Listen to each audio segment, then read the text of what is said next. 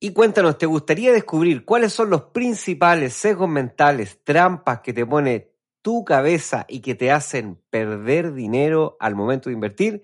Quédate con nosotros acá en Inversapiens porque en el episodio número 140 te develamos todos, todos los misterios de las finanzas conductuales y cómo afecta a tu dinero. En el mundo de los inversionistas, el que más sabe sobrevive. Los inversionistas somos seres en constante transformación. Para bien o para mal, tú eliges. Si elegiste ser el mejor, llegaste al lugar indicado. Aquí aprenderás tips de líderes de diferentes manadas que te enseñarán nuevos ángulos y miradas para que te conviertas en una mejor versión de ti. Un Inversapiens con múltiples conocimientos, olfato fino y visión estratégica un ser evolucionado que sabe moverse en todos los lugares, empresas y mercados. No peligra su dinero, consigue mejores trabajos y el miedo no lo paraliza. Bienvenidos a Inversapiens. Todos somos inversionistas. Con ustedes, Nicolás, Magner y Carlos Escandal. Hola amigos de Inversapiens, ¿cómo están? Bienvenidos una vez más al podcast donde nuestro propósito, y no me voy a cansar nunca de repetirlo, es ayudarte a tener una mejor relación con el dinero y que con eso vivas una vida más tranquila, segura, hagas más de lo que te gusta y compartas más con tus seres queridos. Para eso estamos y en eso te vamos a intentar ayudar. Eh, estamos ya, probablemente cuando salga este capítulo, ya estemos con las en, el periodo de inscripción al entrenamiento expertos en ETF del 2022. Así que si no te has inscrito, te recomiendo que nos escribas si tienes alguna duda eh, para que te podamos ayudar porque este entrenamiento ya no abre hasta, hasta, hasta, reole tambores, hasta el próximo año. Así que si no partes hoy día porque, porque tienes dudas eh, y te quedas con las ganas, eh, vas a tener que esperar hasta hasta el próximo año. Eh, hoy día tenemos un capítulo especial, demasiado especial, porque vamos a volver a conversar. Bueno, igual lo tocamos siempre, pero hoy día vamos a dedicarle 100% a los sesgos conductuales que tanto nos gustan, que tanto sabemos que tenemos, pero que aún así, pucha que nos dominan. Así que, sin más preámbulos, saludo al experto más crack, más cabo de finanzas conductuales en Chile. ¿Cómo está, profesor? Bien, gracias por la. Gracias ¿cómo por lo, esa, ¿cómo, estuvo esa intro? Eso, gracias por lo, por, lo, por lo experto. No sé si experto, pero sí eh, un convencido de que las finanzas conductuales generan eh, un diferencial, o sea, nos pueden permitir ganar dinero o nos pueden hacer perder dinero. Así que definitivamente creo que es un aspecto que hay que explorar, considerar, aprender, no con el, no con el, eh, digamos, con las ganas de, de eliminarlos, sino que más bien con las ganas de conocerlos, reconocerlos, entender cuando aparecen, aprender a conocernos, ¿cierto? O sea, porque el mundo emocional acá eh, juega un rol súper importante y hay ciertas cosas que se sienten al momento de que estos secos comienzan a, entrar y ahí es donde es bueno tener estos, eh, estos mecanismos de control que te permitan tratar de evitar, no evitarlos, pero al menos gestionarlos o disminuirlos, mitigarlos. Así que, así que nada, este episodio está 100% dedicado a eso. Si tú andas buscando aprender a conocerte y con eso obtener mejores resultados invirtiendo tu dinero en los mercados financieros para obtener ganancias que te permitan tener más tiempo libre para tus proyectos o para disfrutar con las personas que más quieres, entonces este episodio está pensado 100% para ti. Y entonces vamos, Carlos, explícanos rápidamente de qué va esto de las finanzas conductuales eh, y después ya nos vamos metiendo en detalle en estos secos que vamos a conversar hoy día. Ya, eh, voy a hacer la intro con todo lo que hemos ido aprendiendo. A ver, la teoría económica clásica dice que, o estudia al ser humano eh, tomando decisiones, pero que esas decisiones son 100% racionales, buscando maximizar una función de beneficio que en este caso sería quizás maximizar nuestro dinero, maximizar nuestro bienestar.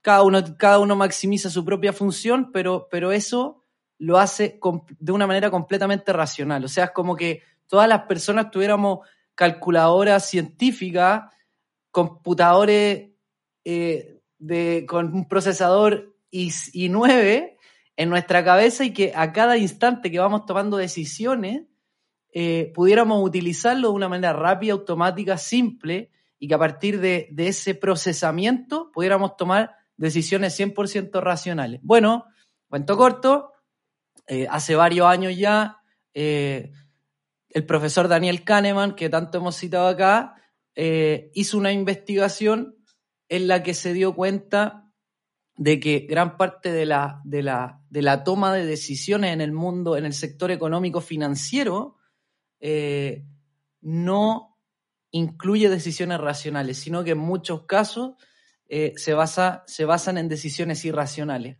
muchas veces dominados por la euforia, otras veces dominados por, por el miedo, etcétera, etcétera, etcétera.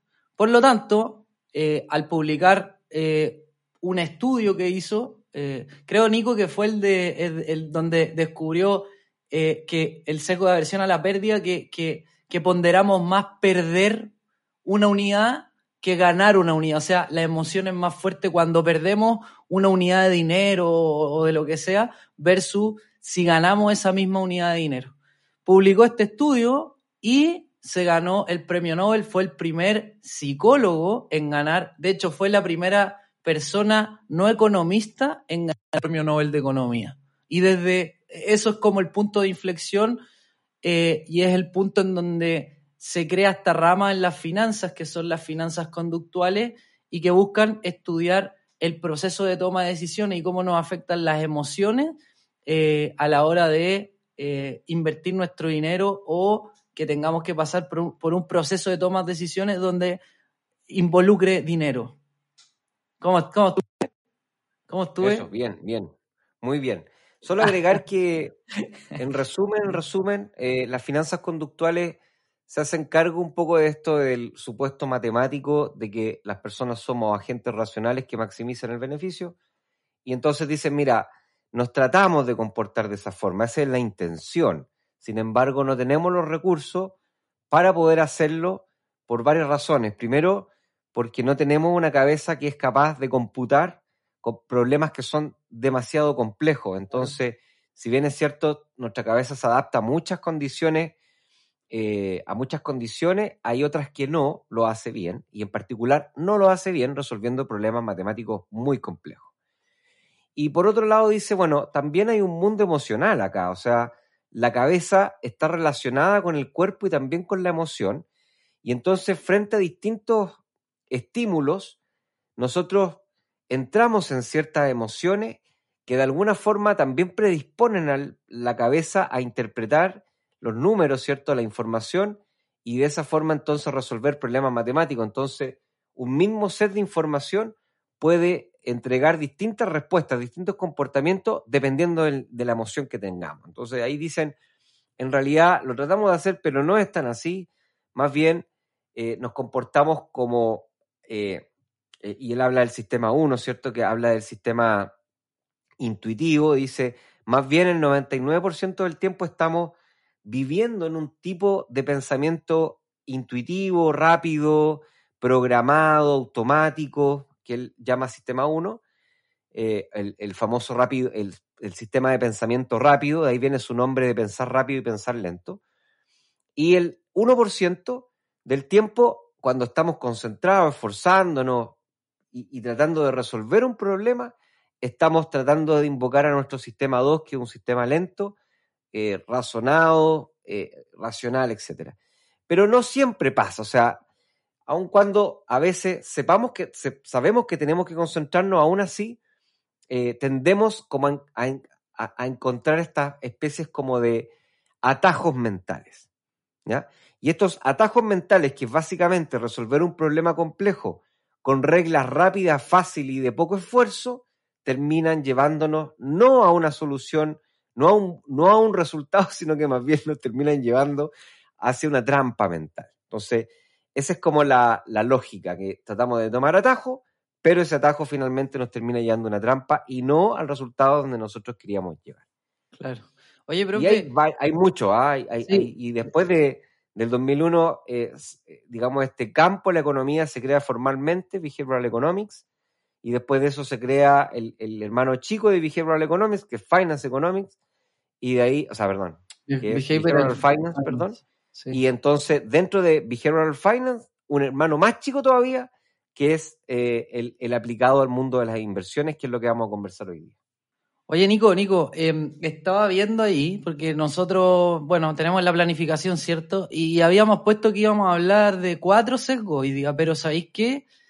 Eh, ocupo mi memoria, hemos hablado de algunos sesgos en, varios capítulos, y cuando nos ponemos a hablar de un sesgo cognitivo, eh, podemos estar una hora y media. Entonces, mira, yo veo acá que tenemos la versión a perder, la sobreconfianza, la confirmación y la representatividad, ¿ya? Sé que tenemos un capítulo de versión a perder, sé que tenemos un capítulo de sobreconfianza, pero no tenemos, creo, no estar tan seguro no tenemos de confirmación y estoy 100% seguro que no tenemos de representatividad. Así que, ¿te parece que partamos por el de representatividad o el de confirmación? Veamos cómo se da y si nos da el tiempo seguimos con otro y si no, bueno, lo dejaremos por otro capítulo. Si esto es muy entretenido. Ya, bueno, vamos entonces a ver algunas cosas que nos pasan al momento de invertir o de estar eligiendo algún instrumento para comprar, invertir, ¿cierto? O al momento de tener que tomar una decisión de vender. Que finalmente si uno quisiera resumir, digamos, hasta un momento irreductible, hasta una situación irreductible, finalmente invertir es o comprar o vender, ¿ya? Entonces, cuando nosotros estamos analizando esto, lo primero que tenemos que, lo primero que sabemos es que esto es un tema complejo, ¿ya? Y entonces empezamos, ¿cierto?, considerando, tratando de considerar la mejor información posible, pero después comenzamos a tratar de apoyarnos en algunos argumentos o, tomando algunos atajos que me permitan rápidamente tomar alguna decisión. Y ahí entonces podemos caer en un sesgo que se llama el sesgo de, el sesgo de, em, de representatividad.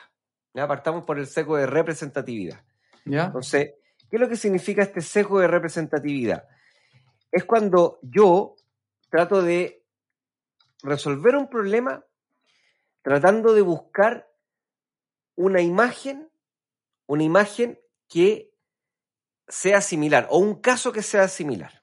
Entonces, trato como de apoyarme en ese caso similar y digo, ah, tuve esta experiencia en este caso similar, entonces trato como de decir, voy a replicar, voy a replicar esto como caso similar en este otro caso asumiendo como que se comportan igual. Sí, ahí, el, error es porque no está mal si yo tengo evidencia estadística que me demuestre que algún suceso, suceso en particular eh, tenga, eh, tenga em, eh, un, un, una, una cantidad eh, de, una frecuencia que me permita decir, oye, ya, este, esto que pasó acá es representativo y tiene, y tiene una confirmación en la estadística, por ejemplo, te voy a inventar, pero no sé, vos, tirar, tirar una moneda cara o, cara o cruz y saber que si la tiro 100 veces probablemente me salga más o menos 50 cara y más o menos 50 cruz,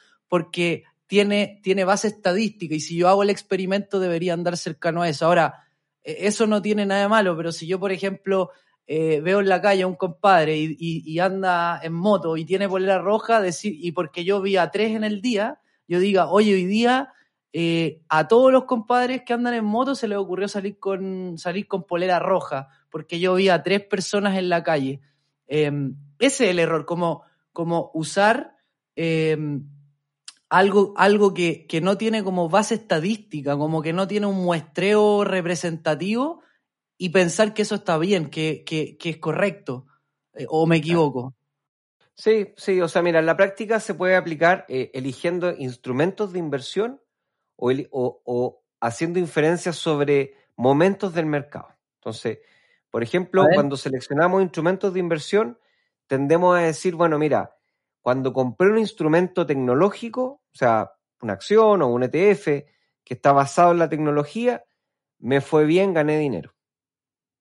Entonces lo que voy a hacer es que voy a comprar este instrumento que también dicen que es de tecnología, lo voy a comprar porque voy a ganar dinero. Entonces, en el fondo, no me preocupo de hacer el trabajo de investigar el instrumento, de mirar los fundamentales, de hacer un poco de análisis técnico para ver si efectivamente hay posibilidades, probabilidades, de mirar parámetros que nosotros siempre hemos enseñado como price to earning para ver si está caro, si está barato, eh, de mirar el beta para ver si esto me va a agregar o me, va a agregar riesgo o no a mi portafolio, si ese riesgo va a acceder al, riesgo que yo quiero considerar. O sea, hacer un montón, es muy complejo el mundo de la inversión. Entonces, decimos, no, mira, eh, esta es tecnológica y resulta que a mí me ha ido súper bien con las tecnológicas, entonces me va a ir bien con esta tecnológica. Entonces, ¿qué es lo que estoy haciendo? Estoy, eh, en el fondo, sobre representando la información de un lugar llevándola a otro lugar que tiene cierta semejanza, pero que no son exactamente lo mismo. Y ahí, bueno, tenemos problemas, ¿cierto? Ahí hay un, riesgo. Hoy día, Nico, para dar otro ejemplo, hoy día estaba escuchando a Pablo Gil, estaba haciendo el análisis técnico del SP500, y bueno, ha caído desde diciembre, ¿cierto? Desde diciembre más o menos ha caído hasta la fecha y podríamos ver si hacemos el análisis técnico que está en una tendencia bajista. Está, está generando máximos cada vez más bajos y mínimos también que son cada vez más bajos.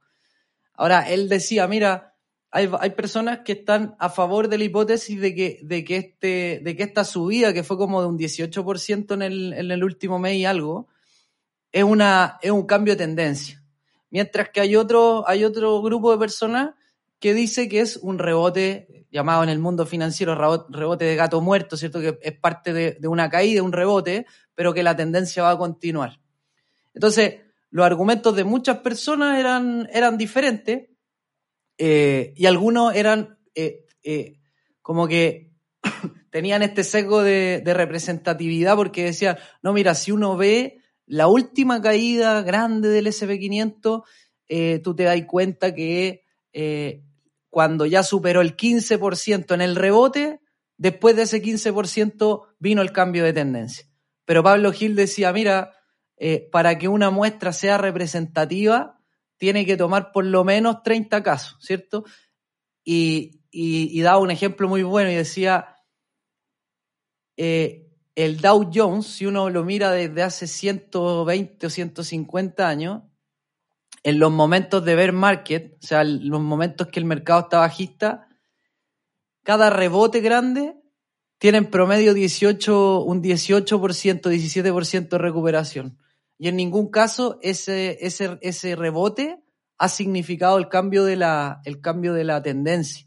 Entonces ahí como, lo que te quiero decir es cómo esta persona eh, no se, no se deja llevar por el seco de representatividad y va a la estadística pura para debatir esos argumentos, ¿sí? Claro, eso también ocurre, por eso te decía que también, eh, también se puede aplicar a los momentos de mercado, que es cuando decir, mira, he estado en otro momento similar a este, con ciertas similitudes, ¿cierto? Una tendencia bajista, y entonces lo que hago es que infiero que como esto ya ocurrió antes, va a volver a ocurrir ahora. Ignorando la información nueva que está en el contexto, porque el contexto cambió. O sea, en ese minuto había un contexto que era distinto al contexto de ahora. Por eso es tan importante lo que dice, y ahí bien por Pablo Gil, que dice que es importante el análisis técnico, que básicamente es un análisis de patrones, y, y en el fondo tú vas viendo la probabilidad de que los patrones se repitan. ¿ya? Eso es el análisis técnico.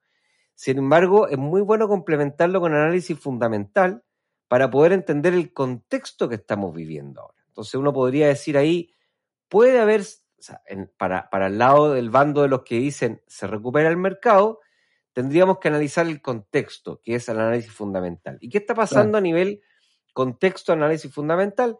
Tenemos una inflación que todavía no está controlada, ¿ya? O sea, no, eh, tal, vez, tal vez podríamos tener algunos brotes de, control, pero todavía no, podemos decir que está controlada.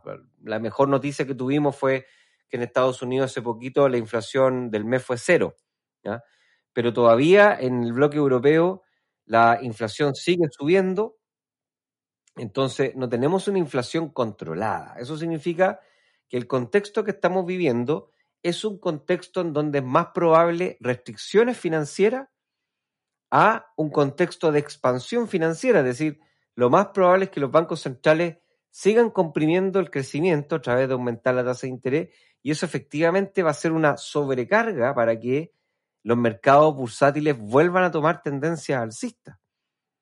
Entonces, desde esa perspectiva es un poco más lógico pensar que efectivamente esto puede ser un rebote, ¿cierto? Pero después puede seguir su curso de ajuste hacia, hacia la baja.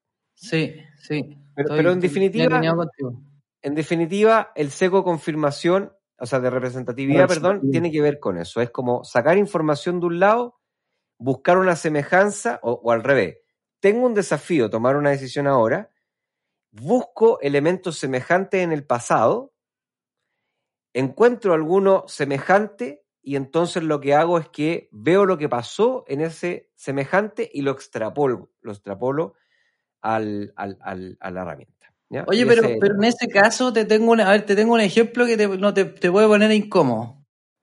Por ejemplo, en las clases de ETF estamos viendo que usamos al price to earning como un, como un buen indicador para saber cuándo está barato.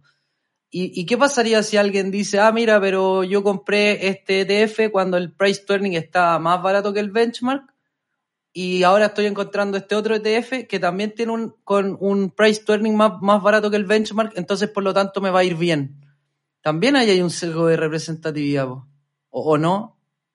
No, no, no, porque eso tiene que ver con análisis fundamental. Es decir, ahí cuando uno analiza el price to earning dice, mira, tenemos que buscar instrumentos que tengan más probabilidad de ganar que de perder. Esto, es un tema probabilístico. Entonces, lo más lógico es que si yo compro instrumentos que sean, que tengan un price to earning bajo, es, significa entonces que yo estoy comprando un instrumento que tenga eh, más posibilidades de poder aumentar en el futuro que de seguir cayendo, lo que no implica que siga cayendo. Ya, ya te eh, entendí.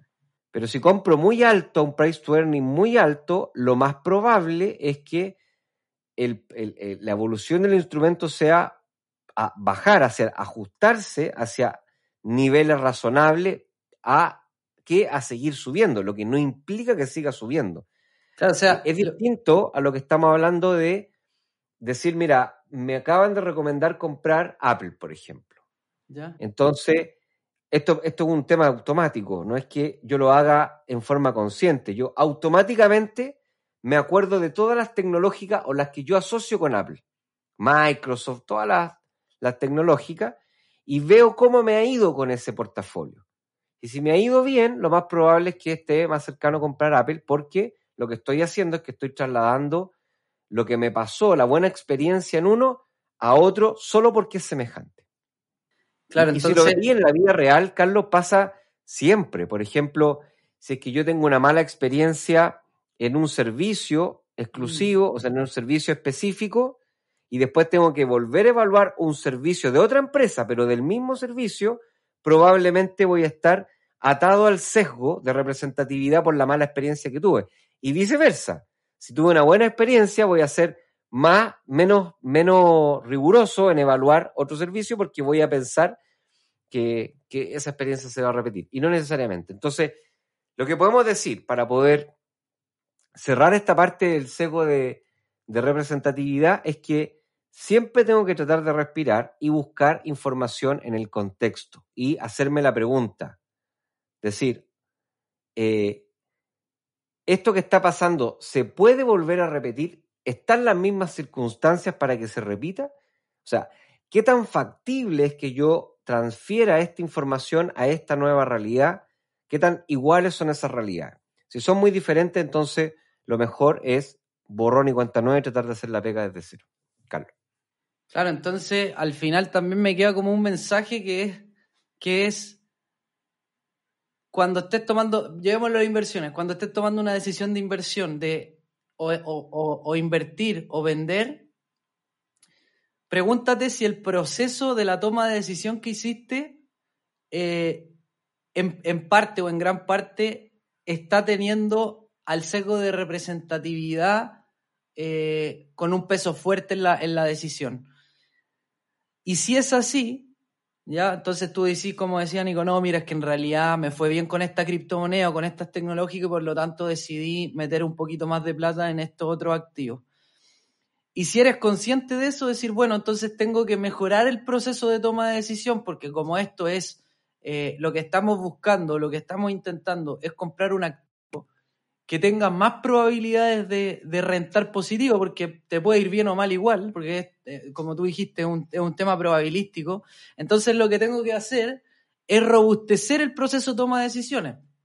Y en ese sentido, por ejemplo, mezclar el análisis fundamental con el análisis, con el análisis técnico, escuchar algunos expertos, escuchar algunos capítulos del podcast, eh, no sé, estoy inventando, leerse algunos, leerse algunos libros, aprender un poquito más, preguntar en algún grupo o preguntar en algún, o preguntar en algún foro qué opinan de la inversión, eh, ver los gráficos, mezclarlo un poquito con análisis técnico, ver el price to earning, eh, revisar, el, eh, revisar al benchmark, etcétera, etcétera, etcétera, que quizá un poco más complejo, ¿cierto, Nico?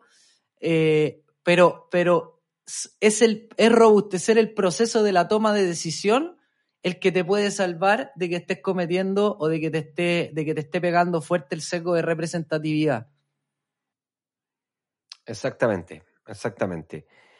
El siguiente sesgo es el sesgo de confirmación. Ya. Y el sesgo de confirmación aparece cuando yo estoy resolviendo un problema complejo nuevamente y entonces uso información que me conviene para finalmente confirmar mi hipótesis inicial. Eh, la, forma más fácil, de, el ejemplo típico que uno da en clase es la del tabaquismo, ¿cierto? Que uno dice, los que, los que fuman dicen que en realidad ellos eh, tienen un tío que ha fumado, que fumó toda la vida, que fumó mucho toda la vida, y que finalmente se murió de viejito, eh, no sé, de. De otra cosa. De otra cosa. Claro. Nunca le pasó nada en los pulmones. Entonces, mm, entonces, no. No hay ni una relación entre el tabaquismo y el cáncer en los pulmones. Cuando la probabilidad dice que sí, la hay, pero como no me conviene esa información, me voy a meter a la información que o me confirmo con la información, aunque sea muy chiquitita y muy puntual y muy poco representativa, le hago caso a esa información para poder finalmente hacer lo que quiero. En el fondo, justifico las decisiones, las malas decisiones. Oye, ¿sabéis que a mí me pasa ese sesgo con, como, con, con, mis, con mis seres queridos? Cuando yo tengo duda de algo, de un tema, de una decisión, no, de inversiones, pero de una decisión así como, oye, te, quiero tomar esta decisión, quiero meterme a estudiar tal cosa o, quiero irme de viaje a tal lugar y no estoy seguro, pregunto como a mis seres queridos. Y si a la gente que yo más peso le doy me dice como, como lo que quiero hacer, lo que me tinca hacer, y, va alguien que quiero harto y me dice, sí, eso me tinca, ahí yo digo, listo, ya no, no necesito más. ¿Me entendí? De hecho, me pasó hace poco que quería comprarme con el mismo pie que puse para el departamento que, que he contado acá que, que invertí en, mi primer departamento, sin poner más pies, sino que con el mismo pie, en la misma inmobiliaria, comprar dos, pero con, con, con más financiamiento. Me iba, me iba a comprar uno al 80 y ahora me quiero comprar dos al 90 y no estaba tan seguro porque hay que hacer análisis de flujo de caja, hay que hacer análisis de rentabilidad, bla, bla, bla. Eh, que, lo estoy haciendo igual, pero fui y le pregunté al Nico, le pregunté a Patricio Crespo y le pregunté al David, al David Godoy, que son los, son los tres profes del entrenamiento inmobiliario. Y creo que fue el primero en responderme el David. Y me dijo, ¿sabes qué, Carlos? Dale nomás, tenéis chico, tenéis, tenéis como capacidad de deuda, no hay tanto riesgo, ya métele. Y, y fue como, fue como, wow, o sea, ya listo, tengo la opinión de David, a quien admiro en este sentido, a quien aprecio en este sentido, y obviamente de quien tomo la opinión, eh, entonces me da más fuerza para, para, para, tomar la decisión sin, sin meterle un análisis robusto sin hacer el análisis de flujo. Me, explico, ¿cierto? ¿Se entiende Exacto, exacto. Ese es como una, es un buen ejemplo. Lo mismo pasa con, cuando los grupos, ¿cierto? Los amigos que son influyentes y que dicen, oye, mira, no, me, esta cuestión de invertir, comprarte este instrumento, comprarte este TF, está súper bueno, yo me lo compré, he ganado N plata con esto. Claro. Entonces ahí tú, ah, ya listo, me simplificó la pega, voy, compro y ya está. Claro, eso es como mucho lo con las. Y pasó harto con Fintual también. Cuando, cuando Fintual agarró fuerza, era como, no, es que estoy invirtiendo en Fintual y acá es confiable, ya estoy ganando plata, listo, plata Fintual. Claro. ¿Sí? Entonces, ¿qué pasa? Dejamos de hacer el trabajo, que es investigar, mirar eh, los fundamentos, hacer un poquito de análisis técnico, ver la política de inversiones, ver cómo afecta ese instrumento en mi política de inversión, etcétera. Voy y lo hago. Y Claro. entonces lo que termina pasando es que, nuevamente, eh, problemas. ¿ah? Entonces después le echamos la culpa al activo, que es un poco lo- la mala prensa que tienen las criptomonedas, de que dice, no, es un invento, que perdía plata, una estafa, etc. No es un invento, lo que pasa es que le, le seguiste, la, confirmaste la información mala siguiendo una experiencia que a veces ni siquiera es real. Porque el problema del sesgo de la confirmación, eh, Carlos, es que se basa en información que no es representativa. Claro. Entonces, claro, pasa mucho con, con los grupos amigos. Ningún grupo, ninguno amigo te va a decir, oye, mira, yo he perdido N plata, ni nadie anda, anda gritando a voces en las redes sociales, por Claro, ejemplo, claro. que ha perdido plata. Todos los que ganan plata salen en las redes sociales mostrando, diciendo, mira, yo hice esto, gané mucha plata, etcétera, etcétera. Y eso hace entonces que el resto de las personas confirmen una información, o sea, una creencia falsa basado en eso y tomen malas decisiones. Oye, Nico, y tam- también me, me, me- me- acuerdo como de un ejemplo que te va a gustar.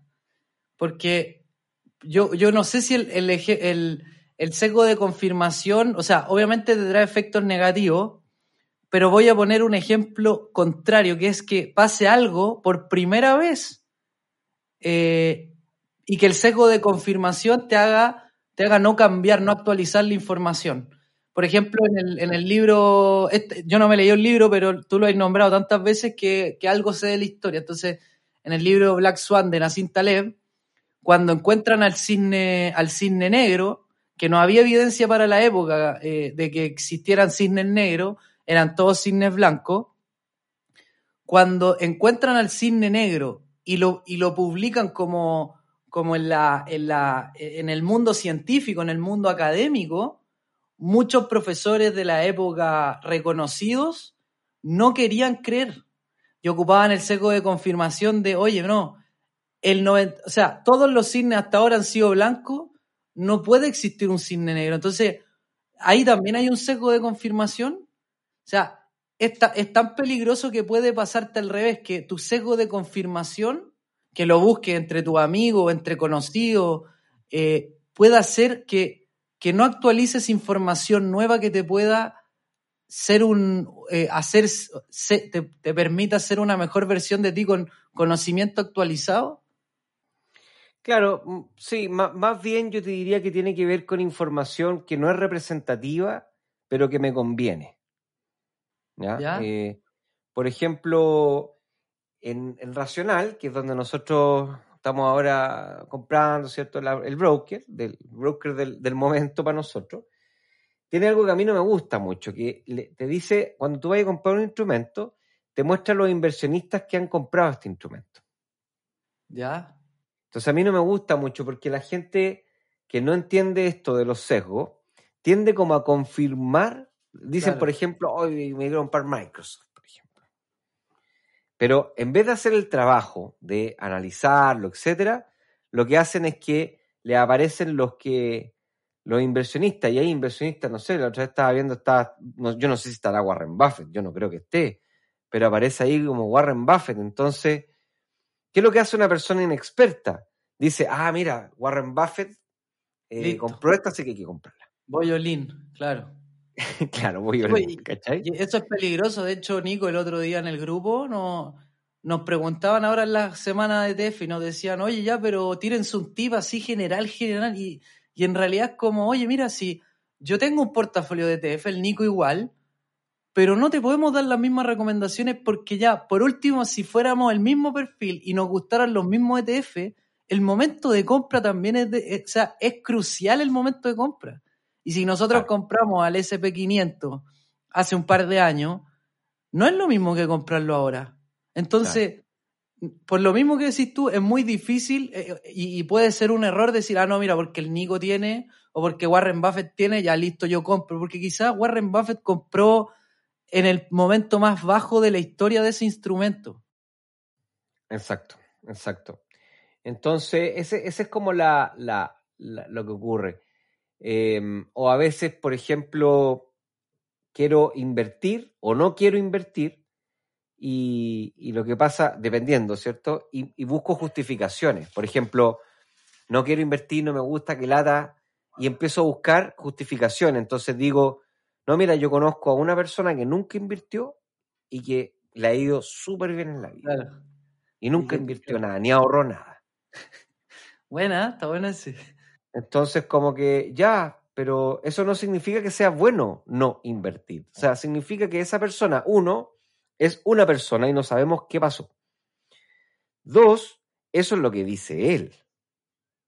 Entonces, dado que no sabemos la información real y además esa información real, aunque fuera real, solamente pertenece a una persona, entonces no podemos inferir, no podemos hacer una inferencia estadística y decir, entonces, eh, da lo mismo ahorrar e invertir. ¿Me O al revés, o sea, estoy muerto por invertir. Quiero invertir, quiero invertir, estoy, eh, ya quiero, estoy. Entonces, en vez de formarme, estudiar, manejar el, el, sistema, entender que esto es complejo y tomar decisiones, tomarme el tiempo para poder hacerlo, finalmente lo que hago es que voy siguiendo a las personas que andan en Internet, en las redes sociales, ¿cierto? Eh, mostrando ahí, dando tips y dando cuestiones que al final tampoco son verificables, porque ellos pueden decir, y yo siempre le he dado este ejemplo en las clases, y acá yo creo que en el podcast también lo he dicho, que son magos que dicen, le dicen a la mitad de la, de la, de la base de datos, le dicen que el mercado mañana va a subir, a la otra mitad le dicen que va a bajar. Si el mercado baja, se quedan con la mitad del, de la base de datos que le dijeron que iba a bajar y nuevamente la separan en dos y le dicen que el siguiente día va a bajar y el siguiente día va a subir a la otra mitad. Y supongamos que el mercado vuelva a bajar, entonces se quedaron con un cuarto de la base de datos en donde ellos le dijeron, mira, yo te dije durante dos días consecutivos que el mercado iba a bajar. Entonces, yo soy eh, esa persona que tú andas buscando para decirte lo que va a pasar en ese mercado. Y yo te digo que tienes que hacer tal o cual cosa. Entonces, eso termina confirmando eh, el comportamiento que andaba buscando las personas y terminan haciendo malas decisiones por un tema de confirmación errónea. ¿Cómo se evita? De la misma forma. Si esto siempre es igual, lo que decía el profesor Kahneman, tenemos que primero reconocer que esto es un problema complejo. Invertir es un tema complejo, no es fácil. Es un sistema que tiene muchas variables y que estas variables se relacionan entre sí y las formas que tienen de relacionarse pueden también cambiar a través del tiempo. Entonces la única forma es hacerlo, pasar de un sistema automático a un sistema razonado, racional que involucra tiempo, concentración, información, formación, evidencia, metodología, técnica, etcétera, etcétera. Ahora, para no asustar tampoco a la audiencia más joven a la audiencia que nos está escuchando por primera vez, también nosotros hemos dicho que la forma correcta de partir cuando no tenemos disponibilidad de tiempo para hacer ese esfuerzo o, cuando simplemente no queremos hacerlo, es hacerlo comprando ETFs que repliquen un mercado e invertir a mediano y largo plazo. O sea, oye, tengo mi dinero disponible, lo paso a dólares, lo invierto en un ETF que replique el SP500, listo, chao. Sí. de hecho, claro. Pero igual, es verdad lo que tú decís, pues al final es eso, o sea, es, es meterle, meterle metodología al proceso de la toma de decisión.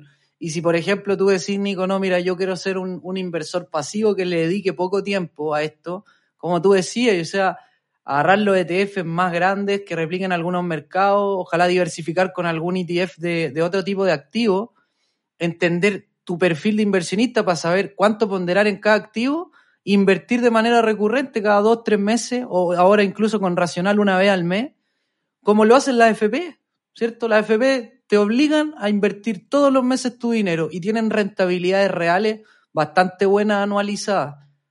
Eh, ahora, ese proceso de gestión pasiva igual requiere metodología, igual requiere un proceso de toma de decisión más sofisticado que el, oye, no, es que mira, vi esto en internet y listo, voy por este ETF, voy por este activo. Por otro lado, también, si te gustaría ser un, inversionista más sofisticado, con una gestión un poco más activa, que, creo que ahí vamos a entrar más Nico y yo, que es lo que a nosotros hoy día no, nos gusta. Claro, así, ahí el proceso es aún un poquito más sofisticado, robusto, tiene que tener más metodología y, y hay que amarrarse más al mástil eh, porque ahí, sí que, ahí sí que no tenemos, no tenemos que, tenemos que evitar tomar decisiones en base a sesgos cognitivos, para que nos vaya bien y para aprender también. Claro, exactamente. Es divertido porque, por ejemplo, yo ahora antes de grabar estaba vendiendo un par de acciones acá en, Racional. ¿Ya? Estaba tomando, tomando beneficio. Y, y, es divertido porque cuando tú compráis en Racional, ¿ya? te sale un cohete hacia la luna y te felicitan y chaya, serpentina. O sea, te, dan como un refuerzo positivo de que, bien, diste el paso, tu orden está en progreso. Pero cuando vendes, te lanzan una pantalla que dice, ¿estás seguro que vas a vender? Eh, cuidado que no hay, que es imposible predecir los mercados, no hay te sale, todo un aviso, de, ¿cachai? Así como, cuidado, entonces es raro porque es como que ellos asumen que si tú estás comprando, estáis súper bien. Claro. Pero si estáis vendiendo, no estáis, no estáis tan bien. O sea, tómate un tiempo y revisa la información. Claro. yo creo que la intención acá es que le están tratando de decir a los inversionistas, invierta a mediano y largo plazo. Claro. claro. ¿Cachai? Eso yo interpreto, pero, pero bueno, finalmente esa información que están dando, que, que finalmente está afectando el proceso de toma de decisiones. Sí, obvio. ¿Cachai? O sea, apelan un poco a, esto, a estos secos con. A estos secos, obvio, sí. No, está, está bueno, está bueno. Sí. El, tercero que estábamos hablando, que tenemos otro episodio ahí para que se den la vuelta por el podcast, es la versión a la pérdida. Y eso tiene que ver con que nosotros como seres humanos tenemos una función de utilidad que no es, no es lineal. O sea, que es la Prospect Theory, ¿cierto? Que es lo que eh, desarrolló el profesor Kahneman con el profesor Sberky, antes del 2000, como en los 70, que se dieron cuenta que cuando ganamos una unidad más, o sea, ganamos mil, una unidad más adicional, no nos hace una unidad más adicional en felicidad. O sea, somos más felices, pero no en la misma proporción. La tasa es decreciente. En cambio, en las pérdidas es exponencial. Entonces, si perdemos una unidad, estamos tristes, pero si perdimos una unidad adicional, estamos más tristes que una unidad más. ¿Se entiende? Entonces, ellos dicen que las ganancias nosotros no las tratamos igual que las pérdidas. Y somos muy racionales porque tratamos de, como tenemos esta función exponencial de pérdida, tratamos de evitar la pérdida a costa de todo. Incluso a costa de malas decisiones. Y si uno lo ve, por ejemplo, la industria de los seguros, eh, digamos, eh, se basa en eso, porque la gente tiene aversión a perder y dado que tiene aversión a perder, eh, paga por, digamos, porque, alguien, porque una compañía le asegure que si llegase a perder, la compañía le va a pagar todo. por eso yo pago una, mensual, pago una mensualidad. Al final pagamos por perder para no perder más. E-, eso es. O sea, no, pagamos, estamos dispuestos a pagar para no perder. No, porque yo me refiero a que igual pagando el seguro perdemos, pues.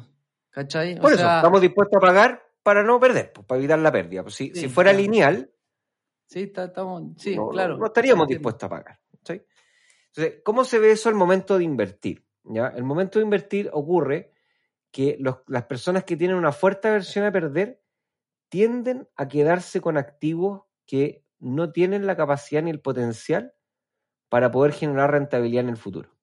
¿Por qué? Porque compraron el activo, supongamos que hicieron la pega, analizaron, ya listo. Compraron el activo en ese minuto, no resultó la hipótesis, cosa que puede pasar porque esto es un tema probabilístico, por eso hay que invertir diversificado, ¿cierto?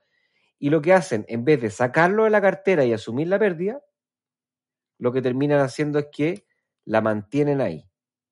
Y la mantienen ahí, la mantienen ahí, y empiezan, entre comillas, a pagar el costo, primero de seguir perdiendo, y segundo, de estar invirtiéndose al costo oportunidad, tener dinero puesto en una cuestión que nunca va a generar rentabilidad. Y entonces mm. lo hacen, ¿por qué? Porque están demasiado aversos a perder. Carlos. A mí me carga el dicho, Nico, que es como ese dicho que es como, no, no, no, si la, la pérdida no se materializa hasta que yo vendo. Me carga, yo, yo trato de no ocuparlo y cada vez que me dicen, no, mira, he perdido como un 40%, pero como no he vendido, para mí no he perdido nada. No, no, no, ya perdiste un 40%. Y como, como, como, como la, dime si me equivoco en el término, pero como la, las rentabilidades no son convexas, creo que es la convexidad el término, hace que cuando perdemos, por ejemplo, un 60%, no necesitamos un 60% de recuperación, pues necesitamos más del doble de recuperación, o sea, más de un 100% para volver a estar en el punto de equilibrio. Entonces... Claro, porque la base es menor. Claro, exactamente. O sea, hagamos el ejemplo. Tenemos un ETF que lo compramos en 100. Pierde el 60%, está en 40. Si sube un 60% de 40, ¿cuánto es? Veamos. 40 por 1.6, 64. O sea, con el mismo 60% de subida quedó en 64 de, de precio. O sea, ¿me, me entendí? Entonces, para mí ese dicho de no, no, no, yo no, yo no, yo no, yo no pierdo hasta que vendo, eh, es, una, es una herramienta que puede ser súper peligrosa. Eh, eh, ahí están las técnicas que dice Nico de, del stop loss. O para mí, para que eso no te pase, o sea, de perder un 60%, trata de invertir en un portafolio bien diversificado, que invierta en, en ETFs de índice y no te vayas solo por alguna acción o por algún ETF sectorial porque eso tiene más riesgo al haber menos diversificación. En esos casos, te puede pasar que un día o, en un mes malo el ETF, la acción o una criptomoneda pierda un 70, un 80% y, y, cuesta mucho recuperarse. De hecho, Nico, el ejemplo que siempre doy, cuando compré Ripple y compré Tron, dos criptomonedas, las compré el 2017, 2018, por un gurú. Acá, acá, ocupé, acá ocupé todos los secos, Nico. Me acuerdo, 2017-2018, un gurú, no, de hecho, una amiga conoció un gurú colombiano que el gurú colombiano sabía cuáles eran las dos criptomonedas que le iban a romper. Sin hacer ningún análisis, metí 250 mil pesos, 300 dólares de la época, compré las dos criptomonedas eh, y al día tenía 30 mil pesos. Se había perdido en un día 90%. 90%. Bueno, al día de hoy esas criptomonedas todavía no llegan al punto de equilibrio. Yo no las vendí porque ya iba a recuperar 20 mil pesos. Dije, ya, chao. De hecho, no sé, no sé ni, están en la wallet de un amigo, entonces no sé ni dónde están, pero no importa. El tema es que esas criptomonedas, si tú las veís, Nico, desde el punto más bajo, han subido como un, no sé, 3000% y todavía no llegan al punto donde yo compré. ¿Cachai? Por la convexidad. Entonces, ahí todo, pues ahí seco de confirmación, seco de representatividad porque, porque era el gurú y en los gurús no sé qué, seco de aversión a las pérdidas porque ya con la caída del 90% empezó el argumento de ya, ¿para qué voy a vender si ya... Bueno, ahí el argumento era un poco distinto porque era ya, ¿para qué voy a vender si ya perdí todo? O sea, yo, yo asumí que la plata ya estaba perdida, ¿no? ¿Cachai? Pero, pero podría alguien decir, oye, no, no vendas porque si no vendes eh, no has perdido. Y la verdad es que el fair value, el valor justo, el valor de mercado de esos activos en ese momento era, eran 30 dólares o 40 dólares. Claro. Sí, mira, yo creo que para ir cerrando el tema de la versión al, riesgo, tú tenés que... Esto, esto se va entrenando. Al principio cuesta mucho. ¿ya? Al principio cuesta mucho, te resistí, no lo quería hacer, cuesta y lo pasáis mal. ¿ya? Pero la buena noticia es que después de varios pasar mal, ya como que te vaya acostumbrando. Eso es lo primero, a perder. Tenés que acostumbrarte a perder. ¿ya? O sea, si queréis ser un buen inversionista y si queréis ser un, inversionista pseudo activo, tenés que acostumbrarte a perder. Porque si no te acostumbráis a perder, vais a tener tanto miedo a perder que vais a terminar perdiendo. porque vaya a terminar perdiendo porque lo único que quería hacer es evitar perder, ¿ya? Es, a eso es lo que estoy tratando de explicar. Y los mercados suben y bajan, o sea, es parte del, del juego. Ahora, si es que no quieres, profe, no me gusta esto, entonces un ETF bien diversificado, que puede ser uno que sigue un índice o puede ser un con asset allocation, ¿cierto?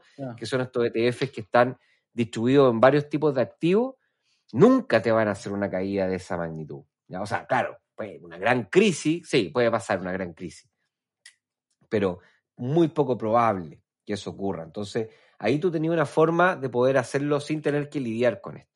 Pero si quieres aprender y quieres eh, eh, eh, tener ETF más sectoriales o acciones, necesariamente tenéis que estar dispuesto a matar, a matar tus acciones. O sea, con un 9, con un 9 10, 15, 20% de pérdida, chao, tenéis que vender y bueno, la va a pasar mal. Esa es la mala noticia.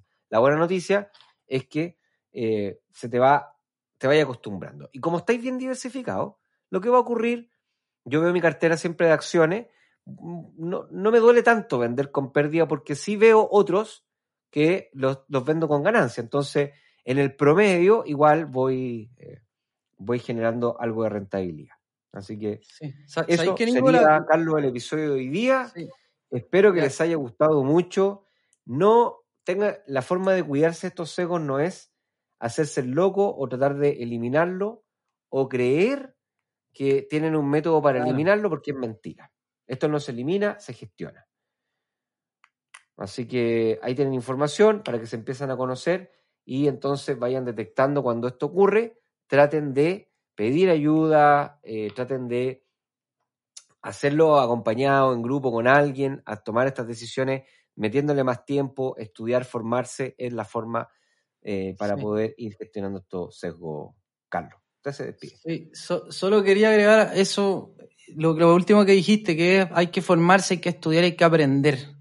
Hay que formarse y, la formación no es de un día para otro, o sea, no, no, no nos convertimos en buenos boxeadores después de la primera clase de boxeo.